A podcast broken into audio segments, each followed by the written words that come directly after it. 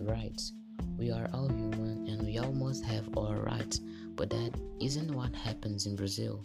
We all need quality housing, education, health, and public transport.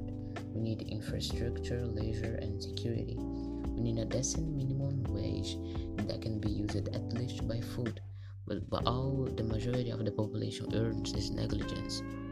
But what about our tax money? In fact, Brazil ranks 14th in the rank of countries with the highest tax burden in the world.